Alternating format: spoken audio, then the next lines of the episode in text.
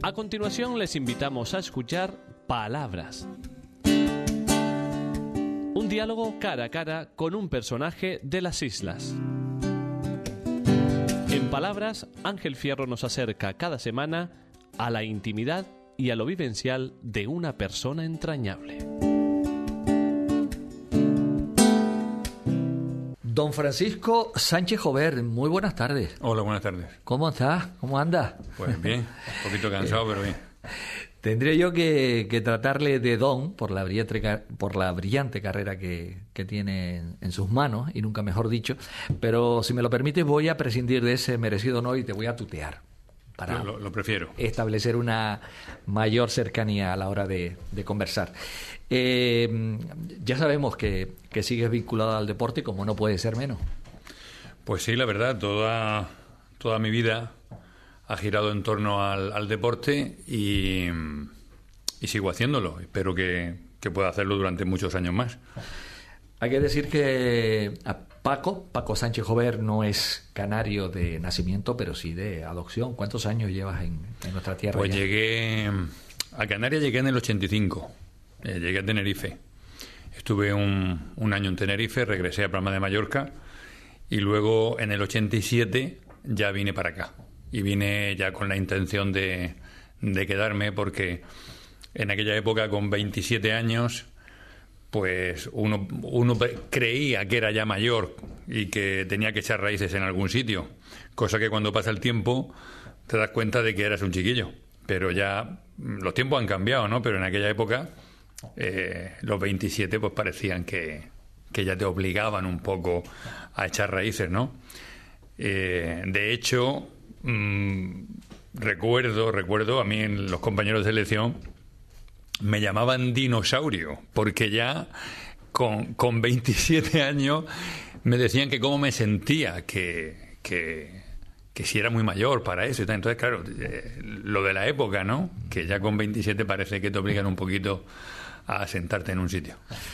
Eh, ¿Ya has sentado definitivamente en nuestra tierra o todavía te planteas volver a, la península o, seguir emigrando por otras tierras? Pues mira, nunca... Eh, yo ya no, estoy cerrado al 100%, pero eh, yo sé que mi sino es quedarme aquí, quedarme aquí y estoy encantado de, de hacerlo, ¿no? Pero muchas veces si te planteas un poco eh, el hecho de, de, salir a otro sitio, de iniciar algún, algún otro proyecto, pero no sé. Mm, no, no, estoy cerrado, pero sé que es difícil. Sé que es difícil porque estoy bien donde estoy y, llega un momento, como te he dicho antes, que, que tienes que plantearte pues trabajar en el sitio donde vives y todo eso. Pero a veces si sueñas un poco con cómo sería iniciar otro proyecto en otro lugar. Ofertas seguro que no te han faltado. Bueno, eh, yo la verdad que llevo mucho tiempo sin ofertas porque la gente sabe que es muy difícil que yo me mueva de aquí. Muy difícil. Por razones laborales, por razones deportivas, por razones familiares eh, y porque me encuentro muy bien en la isla. Y entonces es difícil, es difícil moverse. Eh, Paco Sánchez Jover eh, nació en Pueblo Nuevo, una localidad murciana.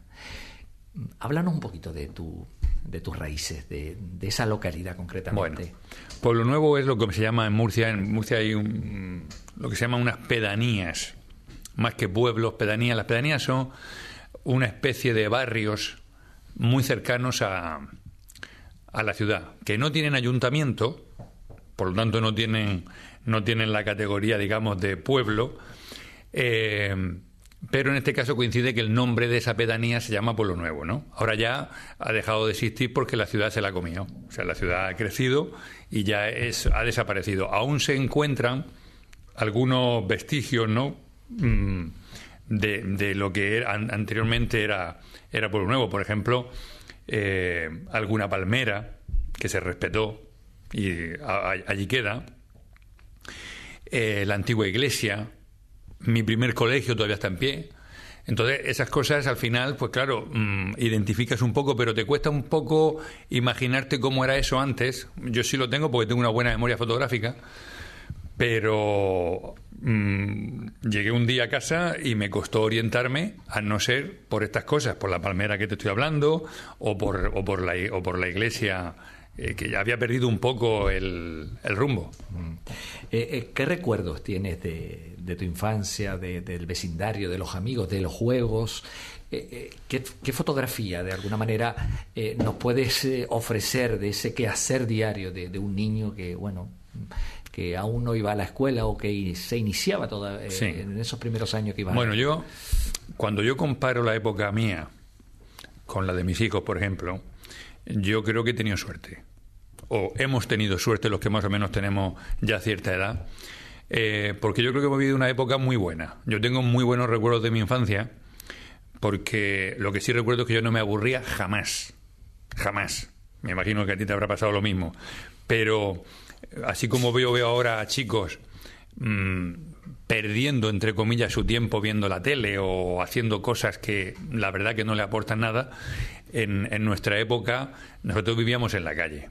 O sea, Cualquier escenario era válido exactamente, para disfrutar, digamos, de la naturaleza, de la playa, de un solar, una calle, en fin. Exactamente. Entonces, eh, allí, pues bueno, mm, cuando no estábamos en el colegio, pues estábamos en la calle jugando, eh, nos reuníamos todos, todo el, todo el vecindario. En fin, yo tengo unos recuerdos muy, muy agradables de esa infancia, ¿no? Y claro, mm, de la naturaleza disfrutábamos muchísimo porque las casas estaban en plena naturaleza, ¿no? O sea, era salir de tu casa y ya te encontrabas con, con, el huerto, eh, allí se cultivaba mucho el membrillo, eh, árboles frutales, eh, el maíz, o sea, te daba de, de, frente con estas plantaciones, ¿no? Mm.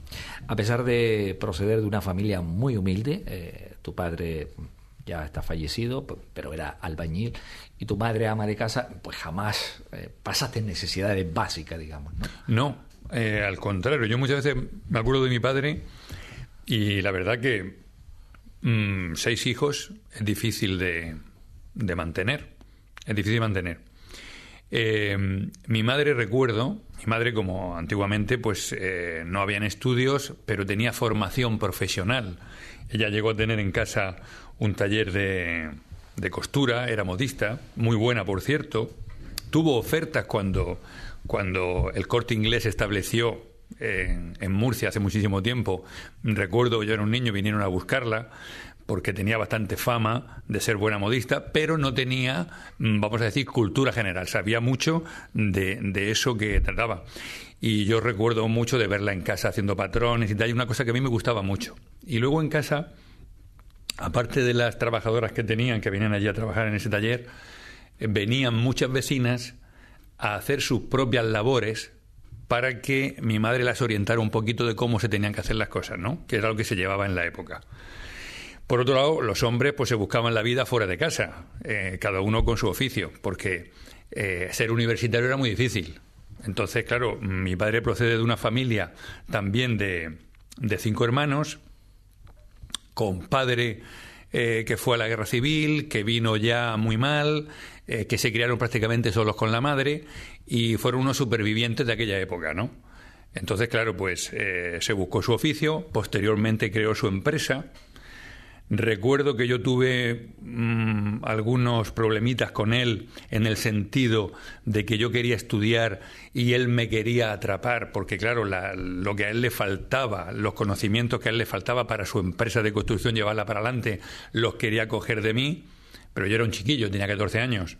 Incluso recuerdo que me formó mi, me, montó mi oficina en casa para que yo le llevara todo el tema, todo, el, todo el papeleo. Y por otro lado tenía mi madre, que era la voz de mi conciencia, eh, Paco, no piques, porque mi padre me engatusaba un poquito dándome dinero y mi madre me decía, no, no te equivoques, sigue estudiando, sigue por otro camino. Y ahí se creaba una especie de conflicto entre ambos, del que yo estaba en medio, y yo creo que al final el tema del deporte, vamos a decir entre comillas, que me salvó de esa situación, ¿no? Porque ya con 16 años pues me tuve que marchar de casa y ya iniciar mi vida deportiva y académica por otro lado. Y ser un deportista de élite era como te imaginabas cuando, cuando era un chico en, ese momento. Bueno, yo, yo cuando empecé, eh, yo empecé jugando en, en, el colegio de mi pueblo, se llamaba Nuestra Señora Atocha, con, me inició un profesor, hijo del profesor de mi padre, don Mariano, se llama, vecino de casa ahora allí. Entonces, eh, pues se formaban los equipos a principio de temporada y, de ahí ya me fichó el, los capuchinos, que es como decir ahora mismo aquí, pues el Claret o un colegio de estos, ¿no? Eh, y ese entrenador que tuve en los capuchinos, recuerdo una frase que me dijo, porque también en aquella época se iniciaba lo que era la operación altura de baloncesto y, y, y yo escribí para ver si, si reunía las condiciones y me mandaron una convocatoria. Y estuve ahí dudando entre pasarme al baloncesto o quedarme en volei. Entonces este entrenador, don José Manuel Hostalet, se llama, me dijo, Paco, en baloncesto hay mucha gente grande, en voleibol no hay ninguna. Eh, yo creo que aquí lo tienen más fácil que por el otro lado. Sabio consejo, ¿eh? Claro, y yo, aparte de eso, como ya estaba iniciado en volei, pues tampoco me sabía mal dejar un poco a la gente, a mi equipo, dejarlo eh, sin, sin mí también. O sea, y entonces pues ya pues me quedé aquí, me quedé en voleibol y ahí ya se inició mi carrera deportiva. Con 13 años prácticamente iniciaste ya la, las competiciones, eh, tanto en el Colegio Nuestra Señora de Atocha como luego en San Buenaventura. San Buenaventura. En San Buenaventura, donde mm, pues empiezas ya de los padres a, capuchinos, a ganar, sí. de los padres capuchinos, donde eh, ganas pues los primeros títulos, tanto campeonatos regionales de infantil como de cadete, creo también, ¿no? Sí, sí, ahí ya digamos es donde empezamos a salir de, Murcia a los sectores, eh, a los campeonatos de España, y ahí es donde ya mmm, estudio. Eh, me, me, se hacen cargo, lo, lo, los capuchinos se hacen cargo de mis estudios y, y del deporte. Era el, el, colegio donde tenía la mejor infraestructura, los mejores entrenadores. Y ya con 17 años, con 17, en, a raíz de un campeonato de España juvenil que se organizó precisamente en el pabellón del colegio, donde quedamos terceros de España, delante de nuestro se quedó Real Madrid y Atlético de Madrid, que por aquel entonces tenían sección de voleibol, pues ya en ese mismo campeonato los, los técnicos del Real Madrid se fijaron en mí y ahí mismo vinieron a hablar con mis padres, vinieron a casa a hablar con mis padres y ahí mismo fue donde hice la maleta. Donde hice la maleta, nunca mejor dicho, y donde me marché con ellos en, en Guagua ya para Madrid. ¿Te costó salir de casa? Eh, mm. ¿Encontraste el apoyo por parte de apoyo por parte de tu bueno, padre, sobre todo de tu padre? O, de todavía, mi padre no. ¿O todavía él quería... No, de mi padre no. De mi padre no. Mi padre no quería que yo me marchara. Mi madre era la que, la que me decía vete. Mi padre no quería, por lo que te he dicho anteriormente, porque egoístamente él me quería tener a su lado. Pero cuando yo ya vio él que mi decisión era firme, sí recuerdo que justo antes de subirme a la guagua con este equipo, con el Real Madrid, para, para ir a Madrid, que en aquel entonces era una odisea, ya vino y me dijo una frase que se me quedó grabada y me dijo, Paco, vete, pero que sepas que esta es tu casa y tienes las puertas abiertas para cuando tú quieras volver. Vete tranquilo, que si la cosa te sale mal, tienes tu casa. Y entonces yo ya me fui ya un poquito más tranquilo. Ganaste eh, tus primeros campeonatos profesionales en, en, esa sección de voleibol del Real Madrid, ya desaparecida, lógicamente, pero fue una experiencia importante para ti, ¿no? El sí. fuera de casa y ya era una entidad tan importante, ¿no? Hombre, el cambiar mi pueblo. En aquel entonces Murcia tampoco era una gran ciudad, era una ciudad, pero tampoco era muy grande. Para mí fue un cambio muy radical, irme de mi pueblo a, a Madrid la verdad que me costó adaptarme un tiempo, un tiempo porque además yo vivía, las primeras semanas viví solo en un hotel que me, que me puso el club, hasta que después ya nos, metió en, un, en una pensión, la pensión O'Donnell se llamaba, que estaba en la calle O'Donnell cerca de, cerca de la Torre de Valencia, de allí de, de, de la Puerta Alcalá, donde estaban otros deportistas también del Madrid, en este caso también estaba allí Camacho, estaba Ocho Torena, Ocho Torena y yo fuimos compañeros en la pensión. Ocho Torena, que ahora es el entrenador de portero de la selección. Miguel Ángel Ocho Torena, gran compañero. Y entonces allí de voleibol nada más que estaba yo y el resto eran jugadores de fútbol. Y la habitación que yo ocupé, precisamente, fue la habitación que había dejado ese mismo año Camacho. Que en alguna ocasión volvía a la pensión a hacer una visita, a meterse con nosotros, etcétera, etcétera, ¿no? Pero bueno, ahí ya fue donde, donde empecé ya pues a conocer gente relacionada con el deporte. Estuve tres años en Madrid y en el año 80 me marché a Mallorca. Ah, te fuiste Me marché a Mallorca, al- sí. Al, al equipo del... Al Sonamar, al de Sonamar. Ma- de, Mallorca. De Mallorca. Donde ganas, donde eres, vamos, Sí, ahí, una, eh, eh, una pieza importante para convertirse en aquel equipo en referente Sí, nacional. ya fue un referente nacional. Sí, ahí ya estuve cinco temporadas y ya fue donde empezamos a ganar. Ya con el Madrid ganamos títulos de Liga y títulos de Copa, pero ya, digamos, el Sonamar nos hacía sombra. ¿Vale? Fue un, apareció un club mm, con un mecenas detrás que quería hacerse con la hegemonía eh, nacional de este deporte y ya empezó a fichar a la gente que él consideraba más futurible, que tenía presente y que tenía futuro. ¿Cuánto se pagaba eh, o cuánto ganabas tú concretamente? Pues eh, mira, en por aquella época. temporada? Sí, en aquella época. Yo te lo voy a decir en pesetas. Mm, y era dinero, en aquella época era dinero, eran 250.000 pesetas al mes. Te puedo decir que un piso costaba 4 millones de pesetas. 4 millones nosotros ganábamos dos y medio, más o menos. ¿Y un futbolista en aquella época? En aquella época, también te lo puedo decir, porque yo salía de vez en cuando con, la, con los jugadores del, del Mallorca, que estaba en primera división, en aquella época, y se hablaba de 4, de 5 millones de pesetas. E incluso en baloncesto también recuerdo una anécdota, justamente el año antes de yo irme a, a Mallorca, salí del pabellón del Real Madrid y me fui con Llorente, con Llorente, el que es ahora presidente de la Asociación de Jugadores, y me dice, ¿no me felicita? Y digo, ¿por qué? Dice, porque soy millonario, acabo de firmar mi contrato, mi primer millón de pesetas con el Real Madrid. Es decir, que en aquella época los jugadores de baloncesto, en este caso, eh, ganaba su primer millón, ¿no? O sea, pero bueno, más o menos se estaba bien pagado. Nosotros, yo recuerdo que en comparación con otros, ganábamos más, más, por ejemplo, que un piloto de avión. Que ahora los pilotos de avión, sabes tú, que están muy bien pagados. A nivel de clubes, eh, ganaste en los equipos en los que estuviste nada menos que 25 títulos. Por aquí tengo anotados 11 ligas, eh, 13 copas y una supercopa, creo. Sí. ¿Con qué equipo ganaste mayor número de títulos? Pues o Sonamar o Guagua, pero tendría que verlo, no te sé decir. Yo sé que con Guaguas gané, creo que fueron cinco copas y seis, perdón, cinco ligas y seis copas, si no estoy equivocado, que son 11 títulos.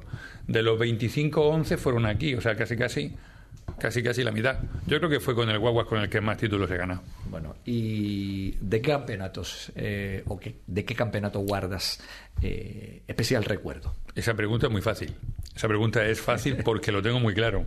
El primer título que ganamos acá en, en el centro insular, que fue la Copa del Rey. Se vivía de otra manera, ¿verdad? El- Bueno, el eh, voleibol aquí que en el resto de España. digamos, un poco para que lo entiendas, era un título más tuyo. Es decir, donde tú, donde tú sentías que habías puesto más, que habías apostado más. Porque era un club que había salido desde abajo, de la nada. Cuando vinimos aquí, pues el club mm, llevaba un año en, en primera división, no, no, acumulaba ningún título.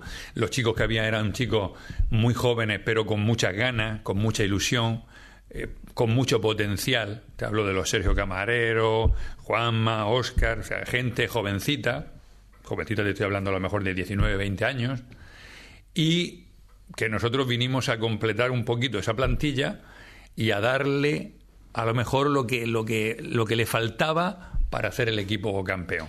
¿Cuál era la clave de, de aquel equipo que tanta gloria y tantas alegrías le dio a, a la afición canaria y que abarrotaba partido tras partido el centro insular de Pues mira, la clave, la clave fue la ilusión de todos los componentes, desde el presidente hasta, hasta el utillero,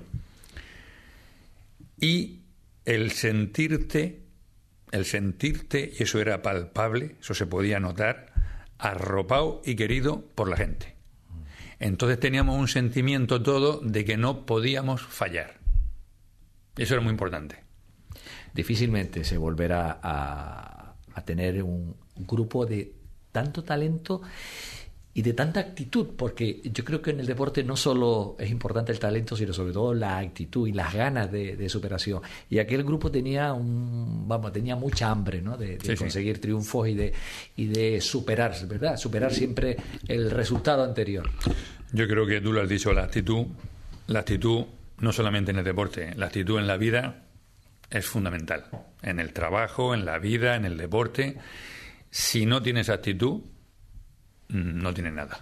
No tiene nada. Porque el que tiene actitud, al final, termina aprendiendo o mejorando lo que ya, lo que ya es o lo que ya tiene. Y si no tienes actitud, mm, la verdad que por mucho talento que tengas, si no tienes eso, si no tienes ese aderezo, te falta algo. Como jugador, eh, Paco, disputaste 300 80 partidos internacionales, tengo yo por aquí, con la selección española absoluto, nada menos que 380, casi 400 partidos. Eh, mm, con la selección lograste la medalla de oro en los Juegos del Mediterráneo, del Mediterráneo en 1987, disputados en Siria, y diploma olímpico, octavo puesto creo que logramos, en los Juegos de Barcelona 92. ¿Qué vivencias destacarías de tu paso por la selección española? Vivencias muy buenas, muy buenas. De hecho, bueno, ahora en julio, próximo julio, tenemos una cita de vernos todos en Valladolid. Eh, seguimos en contacto porque lo que te queda del deporte es una agenda llena de nombres y de amigos, no solo en España, incluso fuera de España, porque esa amistad que se forja ahí, en, en el equipo, en la competición, dura mucho dura para toda la vida. Y lo que conseguimos en la selección precisamente fue una amistad muy fuerte, un, grupo humano muy bueno, que estuvimos juntos con algún que otro cambio, porque siempre hay gente que se cae y que se incorpora en otro, pero un grupo que duró mucho tiempo y que desde luego lo pasamos muy bien, muy bien jugando con, con, con los momentos que se pagan también mal, pero en general con muy buenos recuerdos. Mm. Cuéntanos cómo, mm, cómo te convencieron para que vinieras a esta tierra, para que te ficháramos aquí en Canarias y te, y, te, pudiéramos y te pudiéramos disfrutar, porque ha sido un, gozo grandísimo el que hayas compartido con nosotros tantos años y tantos triunfos. Sí, yo me comprometí con Juan Ruiz, que fue el que me trajo para acá, sin conocernos. Me comprometí sin contrato y me comprometí por teléfono. Él, se enteró de mi teléfono cuando yo estaba en Mallorca. Él, aterrizó en este deporte para echar una mano al, Calvo Sotelo, porque según me han contado, pues en una emisora de radio el Calvo Sotelo estaba anunciando que tenía dificultades económicas, que estaba a punto de desaparecer, etcétera, etcétera. Y Juan, que estaba escuchando esas noticias, pues llamó a la emisora y se ofreció para ayudar al club, para sacarlo para adelante, y al final pues se hizo cargo de la presidencia del club como ambicioso que era y que es, pues eh, eh, empezó a enterarse un poco de dónde estaban los jugadores, que podía traer para acá, etcétera, etcétera. Se enteró de mi teléfono mm, porque además se lo dio un vecino suyo, un vecino suyo que jugaba las cartas con él y, y era tío, tío de Charo, que es la madre de los de mis niños. Entonces le facilitó el teléfono y me llamaba pues cada día. La amistad nuestra era una amistad de teléfono, pero desde luego hablábamos cada día de todo y entonces yo ya me comprometí con él. Dije, Juan, tranquilo, que yo en tal fecha estoy allí.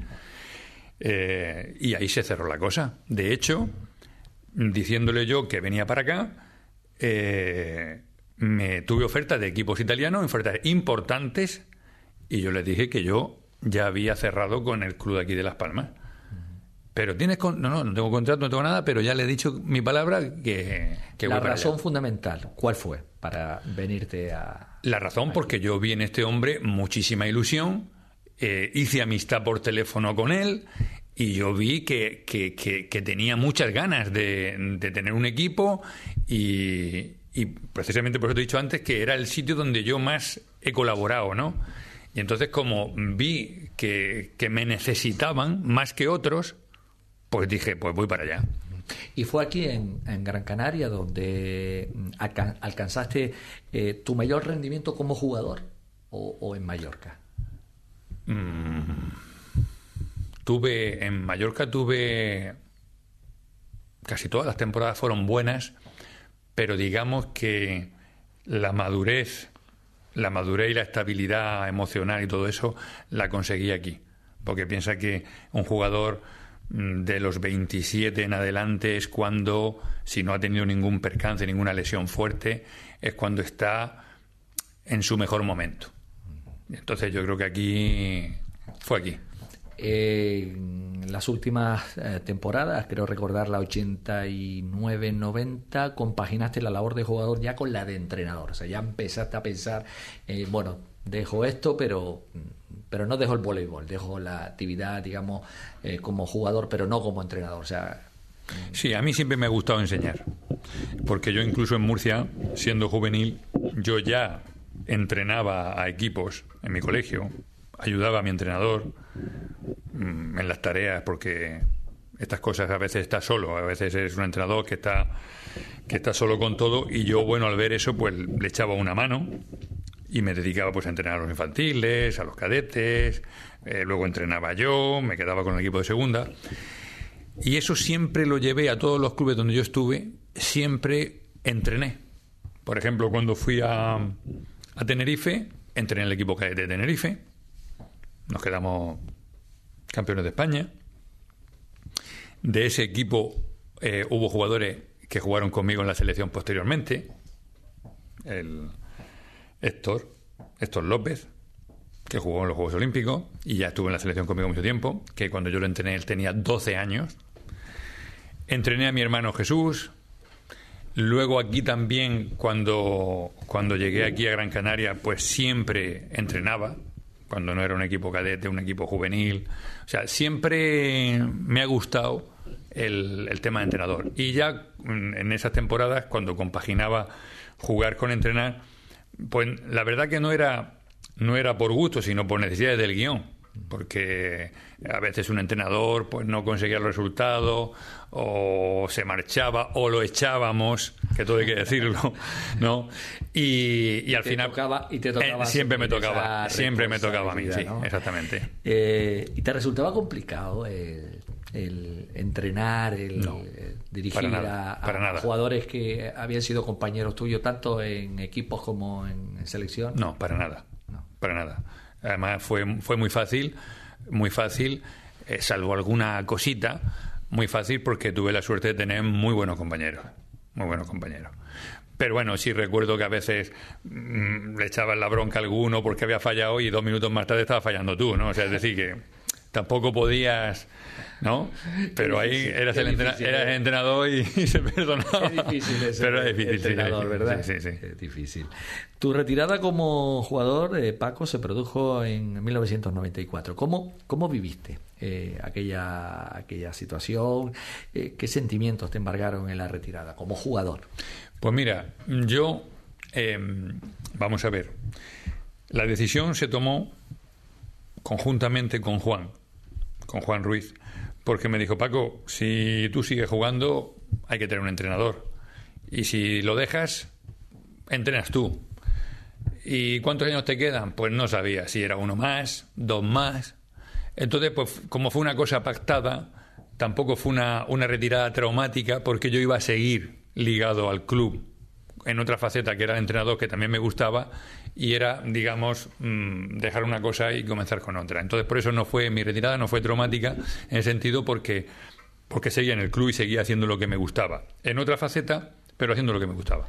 Y además porque eh, mientras entrenas sigues jugando. Me han dicho por ahí que, que, bueno que estás en, todavía para, para competir si hace falta, ¿no? Sí, hay que, hay pero hay que tener cuidado. Con el boli hay que tener cuidado porque se pueden hacer algunas cosas, pero otras no. Aparte, ya, ya vamos cumpliendo cierta edad y aunque tu cabeza piense que puedes, el cuerpo a veces no responde. Entonces tienes que tener mucho cuidado que te puedes te puede lesionar. Bueno, eres un hombre muy, muy ambicioso, lógicamente. Y además de entrenar, cuando las cosas no han ido demasiado bien, eh, te has enfrascado en, proyectos muy bonitos. De hecho, ahora mismo estás en uno de formativo muy bonito. Pero bueno, ahí están los del el Compactuna Siete Islas, que fue uno de los que mm, tú prácticamente, eh, que nació en el municipio de Telde y que, bueno, ahora se ha trasladado a Santa Lucía. Creo que es el mismo proyecto, pero con otro nombre, ¿no? O sea, que ahora se llama eh, Club Voleibol Siete Islas Vecindario. Exactamente. Eh, ¿No te has planteado el, volver al, Calvo Sotelo, Guagua, eh, reiniciar de alguna manera ese proyecto tan bonito que, que tú Pues sí, sí, sí, lo, lo, he planteado y, espero verlo hecho realidad ya a partir de la temporada que viene, porque el, el club, el Calvo Sotelo, el club histórico mm, de aquí de la ciudad, eh, bueno, por diversas circunstancias, eh, desapareció, murió. Y cuando muere un club, mueren muchas cosas, cosas intangibles, pues se mueren con él. Entre ellas la historia, la historia y el esfuerzo de todos los que hemos pasado por ahí. Entonces, pues empezamos a plantearnos la posibilidad de mm, resucitar un poquito ese, ese club.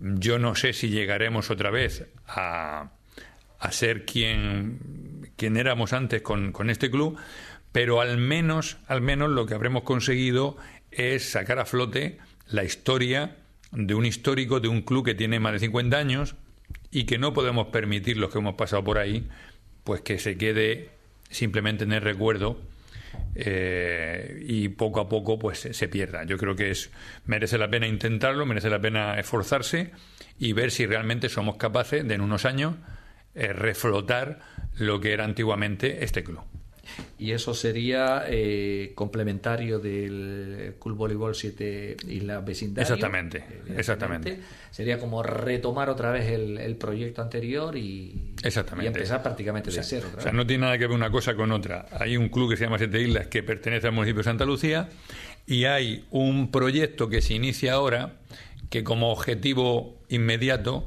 tiene lo que te he dicho. Mm, no dejar que muera, no dejar desaparecer una historia eh, del deporte canario, ¿no? Mm. Y más concretamente de nuestro deporte. ¿Y ahí qué papel vas a, hacer? Pues ahí, director, en principio estoy de, estoy de presidente con otra serie de personas que me tienen que echar una mano y, en principio voy a hacer las mismas cosas que hago en el, en Siete Islas.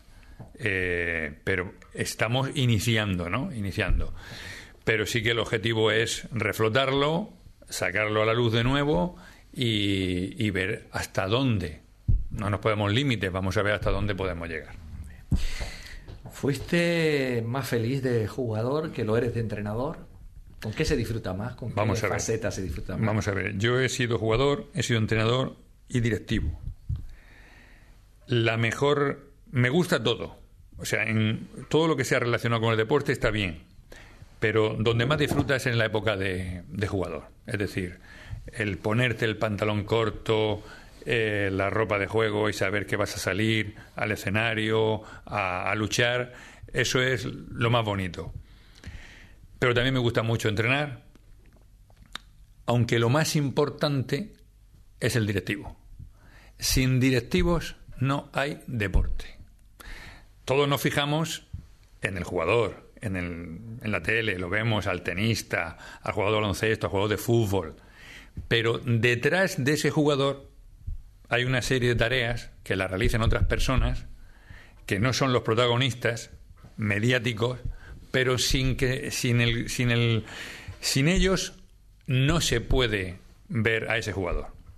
Por eso lo que digo es lo más importante es directivo. Y en España tenemos un, un problema grande porque cuando la gente habla de que si este deporte es minoritario, es mayoritario por el número de jugadores que practican, pero lo que hay que cuidar mucho es al gremio de directivos, que eso sí lo hacen y, absolutamente. Eh, Paco, por la eh, falta, eh, la poca, diría yo, formación que tienen, sobre todo los deportistas de élite, o sea, hay muchísimos deportistas de élite que por yo sé que, eh, hacer un deporte de élite eh, implica dedicación eh, y un montón de cosas más. Pero mm, quizás sea mm, esa falta de, formación la que lleva un poco al entrenador, al que es jugador, a entrenar en lugar de dedicarse a labores directivas, que exigen lógicamente una formación superior. Sí, bueno, eso es un. Hay, esto sería motivo de hablar muchísimo, ¿no? Pero una de las cosas, de las luchas que yo he tenido, es que cuando un jugador se inicia, a la edad que sea, 12 años, 13 años, 8 años, la gente piensa, bueno, mm, la gente piensa a corto plazo y dice, pues, ¿cuántos años puedo ser yo jugador? ¿10 años? Pues desde los 13 a los 23 o a los 33 o lo que sea. Y no piensa más allá de, de, de esa faceta de jugador. Entonces tiene pocas perspectivas de futuro, porque su, su margen en el deporte lo plantea solo como jugador. ¿Cuál es nuestra labor? Los que estamos ahora de directivo o de entrenadores, hacerle ver a esa gente que ahora juega que la vida no se acaba cuando dejas de ser jugador, que la vida deportiva puede seguir más allá de cuando tú eres jugador. Como entrenador, como directivo, como administrativo, pero relacionado con el deporte. Entonces, esa es una de mis luchas con los que tengo actualmente. Yo sé que es difícil, que cuesta, pero hay que trabajarlo, hay que trabajar para que el, esos jugadores desemboquen en otras facetas del club que son muy importantes. Que lo que para, ello, para ello, Paco, es necesario que se vayan formando, por supuesto. mientras están eh, por supuesto, eh, por supuesto. jugando o están entrenando. Por supuesto, es decir, de una cosa a la otra. O sea, pero la gente lo que tiene es, es, es muy cortoplacista y ve solamente la etapa suya como jugador. Eh, ya nos decía que te apasiona, te, te, atrae mucho la, formación, sobre todo la formación de la, de la base. Como hombre que, que tienes mucha, mucha experiencia eh, en este ámbito, eh, ¿cuál es la edad ideal para iniciarse en el voleibol? Vamos a ver, la edad inicial, como edad, como edad inicial, no hay, porque yo he visto, he visto jugadores que se han iniciado a los 16 y han llegado a jugar bien, otros que se han iniciado antes, pero si tenemos que decir una edad, una edad mm, eh, la mejor, por así decirlo, son los 12 años, 11 años. Mm, ¿Por qué? Porque es la edad en la que eh, lo que tú le enseñes a ese jugador primero que no ha pasado por otros deportes que pueden, en algunos casos te benefician, en otros te perjudican, eh, que no ha aprendido ninguna otra técnica, y entonces tú pues, la vas, le vas enseñando la técnica de tu deporte. Y lo que se aprende a esas edades, pues prácticamente ya se queda grabado para, para siempre. Cuando tú coges a, e inicias a una persona con una edad ya avanzada, corres el peligro digamos, de que arrastre detrás de sí otra serie de enseñanzas de otro deporte que en algunos casos, como te digo, le puede beneficiar. Por ejemplo, si esa persona se ha iniciado a los 17 y antes ha jugado al tenis, estupendo, porque hay una similitud muy grande en los gestos del tenis al vóley. Pero si, por ejemplo, se ha iniciado en baloncesto, la batida del baloncesto es muy diferente a la batida de voleibol. Luego, cuando tú quisieras enseñarle la batida del vóley, pues le costaría muchísimo porque ya tiene aprendida la de baloncesto. Entonces, eh, hay deportes que tienen una mejor transferencia y otros que no tanta. Por supuesto, si esa persona ha hecho atletismo o estas cosas, pues te viene muy bien, porque el atletismo es una base general para, para, todo, para el resto de deportes, ¿no? ¿Y en qué te sueles fijar tú, concretamente? Eh, para mm, detectar, por ejemplo, un talento en ciernes? Bueno, en principio, en principio, eh, cuando nosotros cogemos a alguien que pensamos para, digamos, para la élite, en principio vemos la altura. Lo que, lo, que primero te llama es el físico, ¿no? La altura, la complexión, cómo es. Pero una vez que ya tienes a la gente, te fijas en otras, en otras cualidades. Eh, en otros valores, ¿no? Que son los que mm, van a determinar si esa persona, además de ese físico, tiene otra serie de cualidades que le van a hacer llegar mm, más lejos. Por ejemplo, el compromiso que tenga con, con el entrenamiento, si falta o no falta el entreno, eh, la atención en el entrenamiento, si es un hombre que se despista o que sigue la bola todo el momento, todo el rato. O sea, una serie de, de características que ya te van indicando, te van indicando que por ahí tienes un posible talento o una persona que sí puede llegar. Actualmente cuentas, trabajas con aproximadamente un centenar de niños y niñas de equipo federal y también con, una escuela de, de, voleibol, ¿no? Me consta que eres un excepcional consejero deportivo y personal, no, no puede ser menos por la gran experiencia que tiene y por la formación que tiene, pero ¿qué consejos generalmente nos faltan en tus clases, en tus entrenamientos, y tanto a los niños como a los propios padres? Bueno, eh, yo te diría que falta bastante educación deportiva a los padres. Y muchas veces los hijos faltan a los entrenamientos o no consiguen su meta deportiva por, en muchos casos, los padres. Y a veces los padres hacemos cosas pensando que beneficiamos a los hijos y los perjudicamos. Lo que pasa es que hay límites y tú, pues muchas veces no puedes sobrepasarlos, ¿no? Depende de la relación que tengas con esos padres, puedes permitirte el lujo, por así decirlo, de ir un poquito más para allá. Pero eh, tienes que respetar siempre las decisiones eh, de los padres. Ahora, hay una cosa, hay una cosa que, que yo siempre discuto cuando la gente dice, si no mm, apruebas matemáticas, eh, te quito el deporte. Si no haces, si no sacas buenas notas en tal asignatura, mm, siempre es el deporte el que paga el pato. Y ahí es donde yo choco siempre. Y ahí es donde yo no, eso no lo comparto. Porque hay otra serie de cosas que tú le puedes quitar a los hijos si no te aprueban esas asignaturas que tú dices. El deporte es una escuela de valores.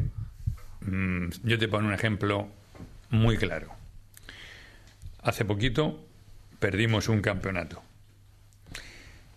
Y en este caso mi hijo estaba callado, cabreado, sin hablar, cinco horas pensativo. en un momento lo cojo y le digo, ¿esto es el deporte? Mm, la derrota, una vez ganas, una vez pierdes. Digo, por eso dicen que el deporte es una escuela. Digo, a que lo que sientes ahora mismo no lo sientes cuando suspendes el examen de matemáticas. pues no. Yo claro que no. Esto lo vives al 200%. Y estás mal un día o dos días porque has perdido y tienes que asimilarlo y tienes que aceptar lo que hay otro mejor que tú. O que tú ese día has estado mal y ha ganado otro. Y esto que sientes ahora, no lo sientes con otras cosas de tu vida, ¿verdad? Por eso dicen que el deporte es una escuela. Precisamente por esto hay que aprender a, a ganar, hay que aprender a perder, tienes que te fortalece la voluntad, la puntualidad, el compañerismo, el trabajo en grupo, toda serie de cosas, toda serie de cosas hacen que el deporte tenga algo que no tienen otras materias. ¿De qué errores o contratiempos deportivos has aprendido tú más a lo largo de tu dilatada carrera deportiva? Pues ahora mismo no te sé decir, pero, pero mm, lo que sí me he fijado es que el aprender es un proceso continuo del día a día y nunca sabes dónde están esas fuentes del saber, porque a veces tú piensas que te enseña alguien más preparado que tú, pero muchas veces el conocimiento llega de personas que tú crees o que ves que son, por ejemplo, de un niño, de planteamiento que te hace un niño, que tú eres el que le estás enseñando y a lo mejor él te ha enseñado algo a ti de alguna pregunta que te hace o de alguna actitud y te hacen a ti eh, mejorar y replantearte ciertas cosas. Es decir, mm, no siempre se aprende del que más sabe, a veces aprendemos del que menos sabe. Pero sí es cierto que, que, que el aprender es una cosa continua continua y nunca sabes de dónde te viene el conocimiento. Eres eh, una persona que vive la vida como una aventura, ¿no? En la que cada día te planteas aprender algo nuevo, Eso es fundamental, ¿no? Como bien decías antes, la formación ha de ser permanente, ¿no? Sigues formándote todo lo que puedes, eh, sigues leyendo, asistiendo a cursos, a jornadas. ¿Eres una persona ambiciosa en ese sentido, sí, Paco? Sí, lo que pasa que lo que pasa que falta tiempo. O sea, falta tiempo. Una vida, eh, mm, el, día, digamos, tiene pocas horas para lo que uno a veces quiere, ¿no? De las 24 horas que tiene el día, pues tienes que comer, tienes que dormir, tienes que descansar algo tienes que trabajar y luego a veces te queda muy poco tiempo para otras cosas.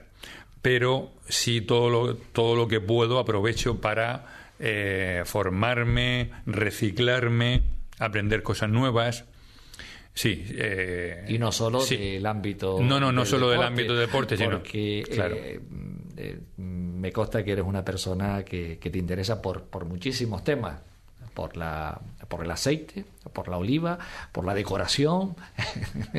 Según me, me soplan por aquí, eh, te interesan otros campos, el arte, la cultura, el deporte, y yo creo que de eso se trata, ¿no? De, de, ver, de tener una, unas miras mucho más amplias que, el deporte, ¿no? Sí, sí, porque además además te embruteces y siempre te dedicas a lo mismo, pues terminas un poco embrutecido sabiendo mucho de una cosa y nada de otras, ¿no? Eh, y la verdad que hay muchas cosas interesantes, como, hombre, a lo mejor no eres ningún experto, pero mm, sí interesa conocer otros, otros ámbitos, otros parámetros, ¿no? Entonces yo muchas veces pues tengo esto un poco para romper la monotonía del deporte o del trabajo, estas cosas, entonces prefiero pues hacer otras cosas, como tú dices, eh, el tema del campo, un tema que me apasiona. Precisamente eso viene de mi niñez, porque nací en el campo y entonces eso lo echaba de menos. Y ahora, por suerte, pues tengo un, un trocito de terreno donde, donde algún fin de semana me relajo y, me olvido un poquito del mundo y me voy a algo que es lo más sencillo, lo más natural que es eso donde me relaciono con otra gente eh, en el bar del pueblo y me tomo mi café con otras personas y hablamos de otras cosas. Eh, yo creo que se trata de eso, ¿no? De, un poco de abrir el abanico, de abrir el abanico y, saber estar en unos sitios, saber estar en otro y, enriquecerse en definitiva. ¿Te gusta de cualquier manera tener una vida tranquila? ¿No eres eh, persona de, de salida, de fiesta? No, no, no, no. yo, yo para mí definiría, yo soy una persona humilde humilde con todo lo que lleva la, esa palabra, ¿no? Humilde en todo, en lo, en lo económico y en, en, lo ambicioso, ¿eh? porque también hay, que ser ambicioso, pero con humildad, con humildad. Pero sí, la palabra que yo me definiría sería una persona humilde. No quiero que te vayas sin que me cuentes, porque eh, siempre me interesa este tema. Eh, ¿Cuáles son las claves, eh, bajo tu experiencia, desde tu punto de vista, de un buen entrenador deportivo en general? En general, ¿qué hace falta, además de ponerle alma, corazón y todos los sentidos en ello?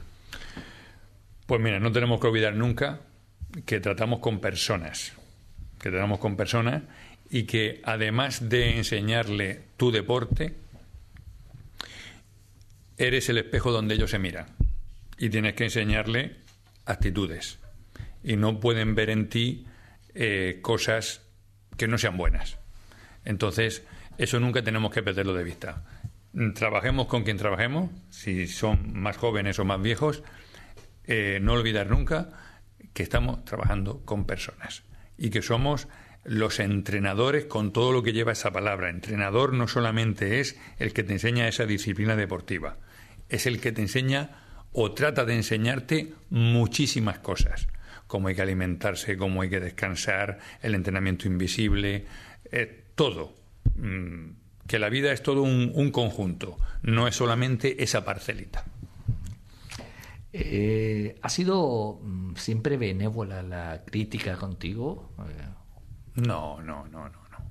No, porque yo a veces eh, he sido inoportuno en algunas declaraciones.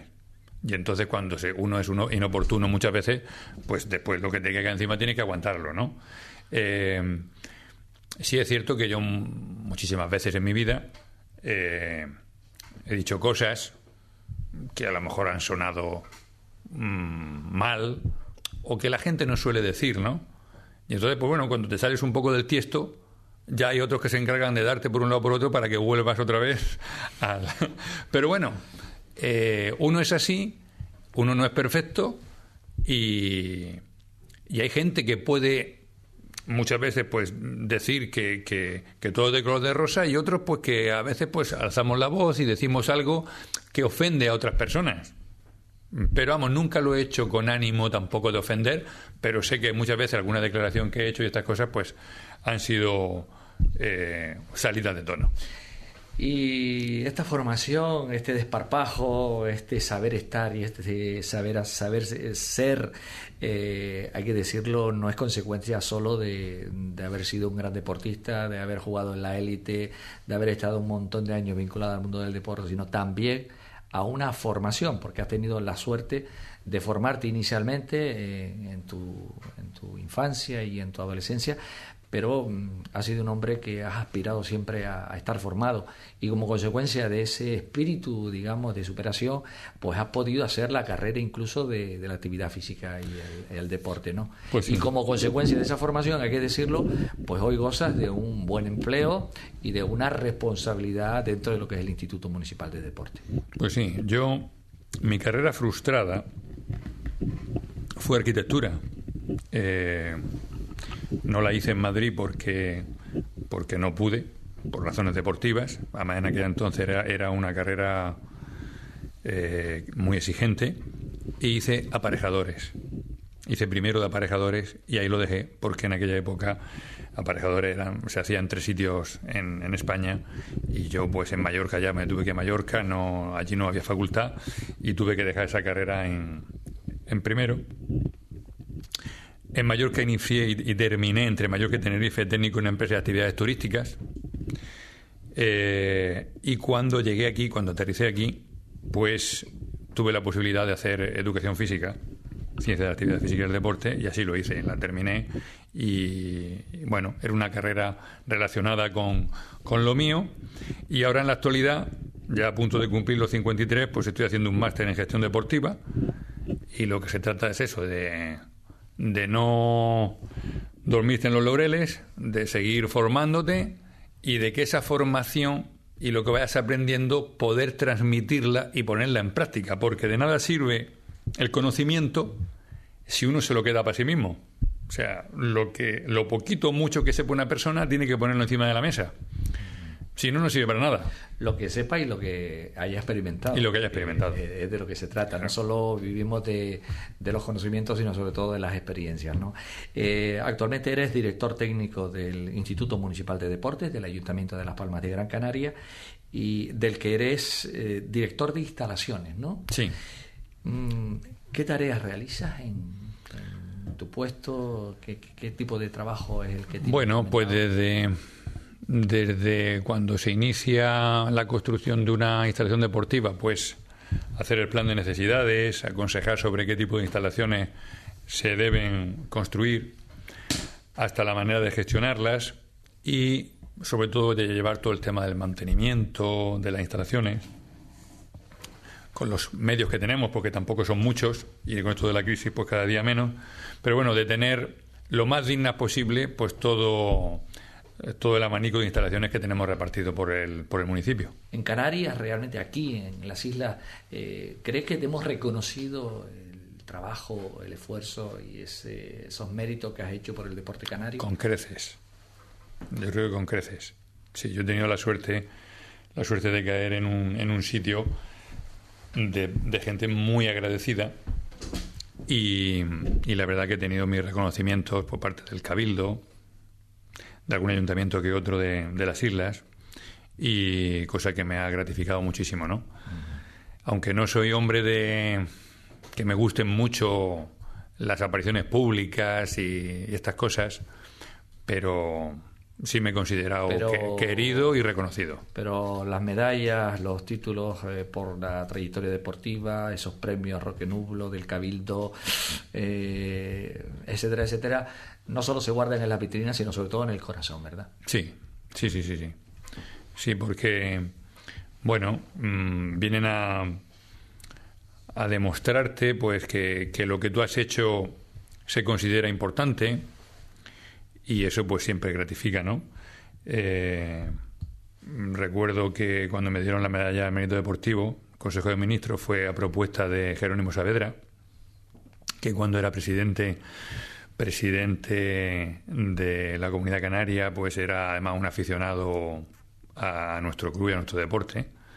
Recuerdo que venía incluso al aeropuerto a recibirnos cuando ganábamos algún título y, él siendo ministro de Educación pues me propuso para esa medalla, cosa que bueno, que le agradezco muchísimo, ¿no?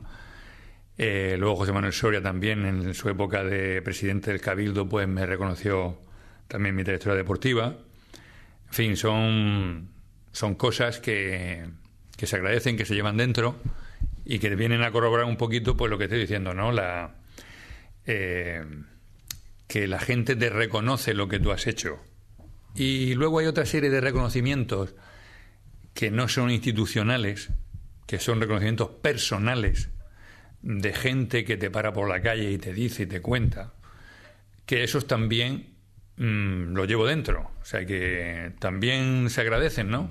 te sigue parando la gente sí, sí, por, sí, la, sí, la calle, ¿no? Eh, sí, sí, sí. Y, te, te, hace recordar. Eh, sí, sí, sí. Eh, fecha. Eh, te das cuenta que hay mucha gente que, bueno, que ha pasado muy buenos momentos cuando, cuando ganábamos algún título en los partidos. Y, y, te lo recuerdan ahora como que le, le, llegaste bastante hondo y eso también se agradece muchísimo. Ya te digo, no son reconocimientos oficiales públicos de un organismo, pero son personales que también, también cuentan y también calan dentro. Para el final de esta entrevista hemos dejado quizás la parte más emotiva, sin lugar a dudas para cualquiera, para cualquier persona, que es la parte familiar. ¿Te ha resultado complicado, Paco, conciliar tu vida deportiva con la familia, con la familiar? No, no. No, en absoluto. Porque además es que a mí me, tocó yo la parte. Lo más complicado cuando eres jugador, porque tienes que ausentarte, irte con la selección periodos muy largos. Pero cuando yo vine a tener niños ya cuando mm, prácticamente dejaba de ser jugador. Y, a raíz de ahí yo he podido. Yo creo que he podido dedicarle a mis hijos el tiempo que, que han necesitado.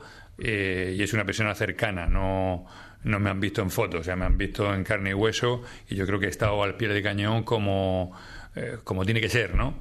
Mm, o como he podido, porque hay, hay, otros padres que no pueden, que no pueden, pero bueno, yo en este caso he tenido la suerte esa de poder estar cerca en, eso, en esos momentos importantes de la vida de un, de un niño. Tanto con, al lado de tu esposa, Charo Carreres, que fue es eh, jugadora de voleibol a la que entrenaste, ya no lo comentaba también en la, en la entrevista anteriormente, y fruto de ese matrimonio con, con Charo nacieron tus tres hijos gran canarios, creo que son, sí, sí. que son Marta, Javier y Andrea.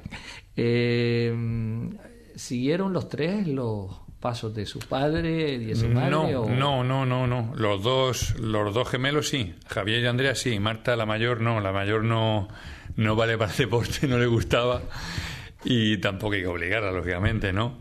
Intentó, intentó, pero, pero no podía. Entonces, eh, los otros dos sí, sí que han seguido una trayectoria deportiva y la verdad que le está yendo bastante bien. Javier eh, sigue tus pasos, está metido en el, en, en el equipo nacional, en, sí. en, tu equipo, en el sí. no, en el, en el Siete Islas, pero está, Islas. pero está también en, en Palencia concentrado con la selección junior. O sea, ya está también ya en está la allí, ya, sí. selección española.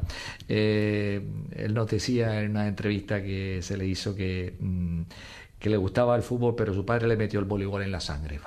Bueno. ¿Eso es una crítica o, una, o un piropo? No, bueno, él, él, él empezó con, con fútbol y, y, fue él el que me dijo un buen día, papá, yo dejo fútbol y me quiero meter a, a vole. Y digo, bueno, pues bienvenido. Y ahí empezó y lleva viendo voleibol desde muy niño y ahí está. Andrea prefirió otro deporte. Andrea prefirió el, el, El baloncesto. Eh, Andrea es tu hija menor y juega en los Estados Unidos. Sí, está, se fue este año para allá a, a estudiar y a jugar. Y bueno, mm, está muy feliz. Está muy feliz y nosotros también, como padres, pues también eh, contentos de que así sea, ¿no? Y ahora mismo, pues, precisamente hoy, hoy tiene una prueba con un high school, a ver si tiene suerte y la eligen para el año que viene. Porque si no, tendría que regresar para casa, porque allí puedes ir, en la pública, pues puedes ir un año. Y bueno, ahora está, hoy tiene su, su prueba de fuego, a ver si la eligen y, y puede seguir los estudios allí. esto de, desempeñar el oficio de padre no es eh, tarea nada, nada fácil, pero bueno, eh, parece ser que, bueno, que lo has, eh, que has superado el, el, listón con, con, buena nota, según nos, nos, comentan, ¿no? Tienes muy buena relación con todos ellos, ¿no? Sí, sí, yo, hombre, yo creo que sí, yo creo que sí.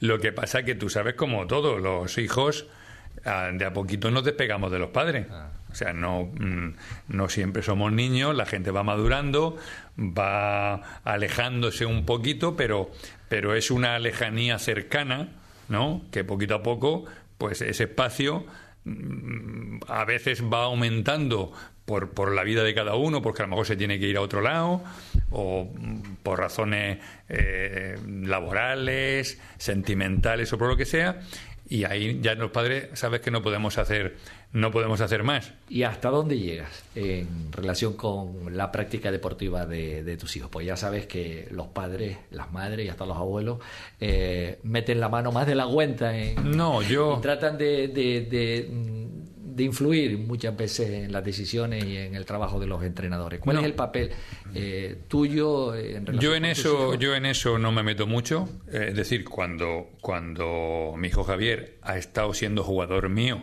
pues lógicamente, si estoy encima y esto, pero ahora que está en, manos de un entrenador, yo respeto, lo más que me limito es cuando me hace alguna consulta o me pregunta o tú qué harías o esto, pues yo trato de aconsejarle, ¿no? Mm, y hasta ahí llego, pero yo no me meto en más decisiones. En general, ¿cuál es el papel y el modelo de comportamiento que eh, crees tú que deben jugar los padres durante la práctica deportiva de, sus hijos? Bueno, no solo hablo del voleibol, hablo del sí, fútbol, sí, del baloncesto, de todos los deportes, sobre todo colectivos. Sí, bueno, tienen que respetar, tienen que respetar a los entrenadores, respetar mucho a los entrenadores y saber escuchar a los hijos, a los hijos. Es decir, mm, saber filtrar. El niño, pues lógicamente si llega a casa enfadado o, critica a su entrenador o, estas cosas, si el padre se pone del lado, del lado del, del niño, pues mal asunto, por mal asunto, digamos, de cara al entrenador. Entonces, lo que, lo que el padre tiene que ser, o los padres tenemos que jugar un papel ahí, salvo una, cosa excepcional, es mm, saber escuchar al niño, eh, saber aconsejarle en cuestiones que tú pienses que, que estás preparado para aconsejarle y en todo aquello que sea deportivo tienes un maestro, tienes un entrenador que es el que tienes que confiar en él. Si no tienes esa confianza en ese entrenador, lógicamente te tienes que marchar a otro club, a otro deporte o lo que sea. Pero mm, mientras estés con ese técnico, con ese entrenador, tienes que creer en él. Si no crees en él, pues prácticamente eh, no consiguen nada, ¿no? Mm, el, deporte da mucho, da mucho. Es difícil hacer deporte y sobre todo deporte de élite es muy complicado, pero gracias al deporte, mm, hablo de ti, pues has conseguido pues ser mejor persona, no me cabe la menor duda, disfrutar muy mucho del deporte, tener una familia muy deportiva, tener un trabajo vinculado al mundo del deporte y un montón de cosas más, eh, muchas amistades, eh, pero también te ha permitido viajar.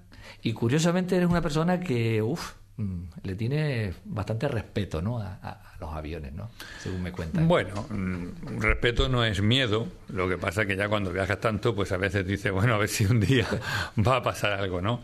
Pero no, miedo, miedo no tengo, miedo no tengo. Pero sí es cierto que, como bien dices, el deporte es un, te permite conocer muchos sitios, viajar mucho y eso siempre te enriquece. Eso ¿Cuántos países has, podido pues visitar? Pues yo no, los he contado, pero muchos, muchos y muchas culturas diferentes. Y, pero al final te das cuenta que en el fondo, aunque las culturas sean diferentes, en el fondo somos muy parecidos todos. Somos muy parecidos, ¿no? Con algunos, con algunos ingredientes diferentes, pero bueno. Pero sí, sí que eso es una cosa que se lleva dentro y que sin el deporte pues no hubiese podido hacerlo, ¿no? porque no siempre se puede ir a Japón o a Estados Unidos o a Brasil o correrte media Europa. Y bueno, pues ese es el bagaje que te llevas a lo largo de, tu vida deportiva. ¿Qué valoración sí, yo, de tu vida? Eh, vamos a ver. Eh, yo lo que diría, me haría la pregunta si estoy contento con lo hecho hasta ahora. Y yo creo que en general sí. ¿Que se podía haber hecho más?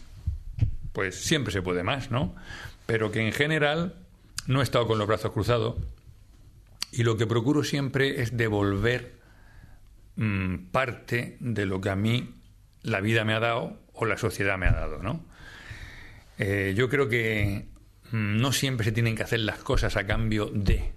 Y ahora mismo estamos en un momento de que la gente hace las cosas si me das a cambio pues dinero o otra serie de, cosas, ¿no? Yo creo que todos tenemos, porque tiempo sí que tenemos, tenemos que aportar un plus, un algo más a la sociedad, al vecino, al amigo, al niño, mm, ese, ese algo más que, que nos mejore, que nos haga ser mejores como personas y como sociedad. Yo creo que lo contrario sería erróneo. Es muy fácil caer en lo contrario y en esto de que yo hago esto a cambio de. Yo creo que la parte voluntaria tiene que seguir existiendo, ese trabajo voluntariado de enseñar a un niño una disciplina deportiva, de enseñar al niño un idioma, de ayudar a, con, tu tiempo a personas que lo necesitan. Eh, yo creo que eso mm, es de valorar. Y en eso estamos, cada uno en la medida de sus posibilidades, de, de, lo que le permita su tiempo, su trabajo, etcétera, etcétera. Pero ese, ese poquito de más que hay que poner, altruista y sin poner la mano a cambio, para que todos sean un poquito mejores. Hemos hablado mucho del pasado, del presente, eh, pero ¿y el futuro? Eh, ya con ello vamos a terminar. ¿Qué sueños tienes de cara al futuro? El futuro, el futuro me da un poco de miedo. Me da un poco de miedo porque es difícil de predecir. Y entonces lo que es difícil de predecir parece que a veces mm, yo soy un hombre que me gusta pisar firme, ¿no? Y, y me gusta mirar, hombre, no, no planifico mi futuro con muchos años de antelación, pero, pero sí que es incierto, ¿eh? Es incierto para mucha gente. Y entonces por ahí eh, lo que estoy viendo últimamente, las noticias y todas esas cosas, me da cierto temor. Cierto temor porque veo que podemos pasar de un estado a otro eh, en poco tiempo y donde el bienestar que tenemos y la seguridad y la estabilidad y todas esas cosas se pueden tambalear. Entonces, esa serie de valores que nos ha costado tanto conseguir parece que se pueden, se están eh, trastocando y me da un poquito de miedo, sobre todo por las generaciones que nos, que, nos siguen, ¿no? ¿Qué, es lo que le vamos a dejar? ¿Qué se van a encontrar? ¿Cómo será la vida dentro de 10, 15, 20 años? Esas cosas sí me preocupan. Me preocupan porque si miramos las noticias está, está el planeta Tierra un poquito revuelto, un poquito revuelto. Por eso te digo que, que el futuro es incierto y eso me da que pensar algo tiene que cambiar, como decimos en Radio ECA de cualquier manera. Y entre todos creo que podemos hacerlo, podemos conseguirlo. Eh, ¿Te has sentido cómodo? ¿Has disfrutado de, esta, este ratito? ¿Te agrada, me supongo, pues... Eh, retrotraerte un poquito en el tiempo y, recordar cosas que, bueno que están ahí buenas sobre todo la mayoría pero también un poco soñar con, con el futuro ¿no? pues muchísimas gracias enhorabuena por el éxito, por todo lo que has conseguido en la vida, por el esfuerzo, por el trabajo, por esos valores que también eh, procuras cada día trasladar a, los chicos y las chicas jóvenes. Y nada, y aquí estamos como siempre para echar una mano también en lo que, en lo que podamos. Muchísimas gracias. Pues gracias a ti.